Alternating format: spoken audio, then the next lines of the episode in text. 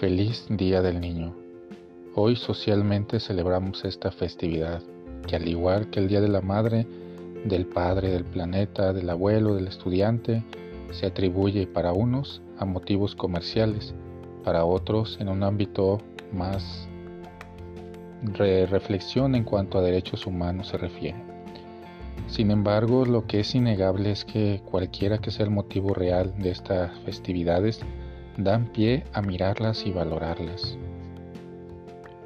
Desde lo más profundo, el Día del Niño no es la excepción, y más que prestarse a un ambiente meramente lúdico, donde se festeja al pequeño de la casa con pasteles, juegos, dulces, bailes, regalos, incluso en las escuelas, se trata, a mi manera de ver, de algo más que eso, siempre de rescatar esa figura humana llamada persona, sea niño, sea padre, sea madre, sea abuelo, sea estudiante. Y hoy toca reflexionar esta cualidad de ser niño, figura no menos importante en nuestras vidas además de las ya antes mencionadas. Tan importante es esta figura que el propio Jesús lo resalta desde el Evangelio de Mateo, como condición importantísima para entrar en el reino de los cielos. Y dice así en Mateo 18:3. Les aseguro que si no se conviertan y se hacen como los niños, no entrarán en el reino de los cielos. El que se haga pequeño como este niño, ese es el más grande en el reino de los cielos. Y el que reciba en mi nombre a uno de estos niños, a mí me recibe. Prácticamente lo que está diciendo Jesús es que esa es la llave para entrar al reino de los cielos.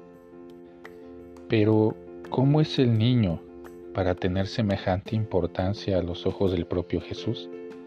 Para empezar, es sencillo. El niño nace sin prejuicios, sin malicia, y lo mismo le da si tiene ante sus ojos a una persona de ropajes lujosos como otra con harapajos sucios y desgastados. Es decir, antes que ver las apariencias como el mundo adulto nos enseña a hacerlo, y más si se trata de consumista, y medir con ello a las personas, éste se fija en la persona. El niño se va a lo esencial, que es la compañía, y reconoce en el amigo o amiga a un hermano o una hermana. Esto nos lleva a una segunda actitud, su inocencia, lo que implica el factor sorpresa. Ser como niño es maravillarse por todo, saber apreciar lo que nos rodea y ser feliz con ello aunque para otros, sobre todo muchos adultos, parezca una insignificancia.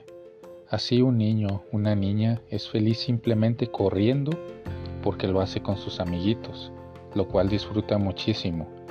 A ver, dime, ¿qué haría este teniendo muchos juguetes pero sin un amiguito? Sin duda, el niño sabe que el otro o la otra es más importante que las cosas materiales. ¿Has visto la cara de un niño, una niña, maravillarse al ver por primera vez el mar, un animal que no había visto antes como un delfín, una ballena, un mono, un león, etcétera, o una flor, una cascada? ¿Has visto cómo es feliz cuando va con sus padres a pasear sin preocuparse tanto a dónde van? El niño de entrada ya es feliz en la compañía de sus padres y confía en ellos y los disfruta. Disfruta la vida y para él o ella no hay mejor momento que ese por más carencia material que se tenga.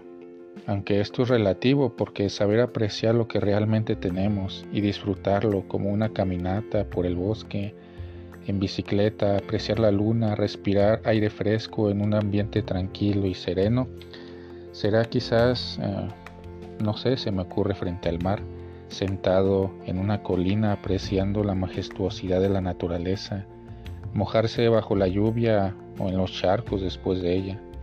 Yo lo hice de niño y lo recuerdo con alegría, y seguro que tú también lo has hecho.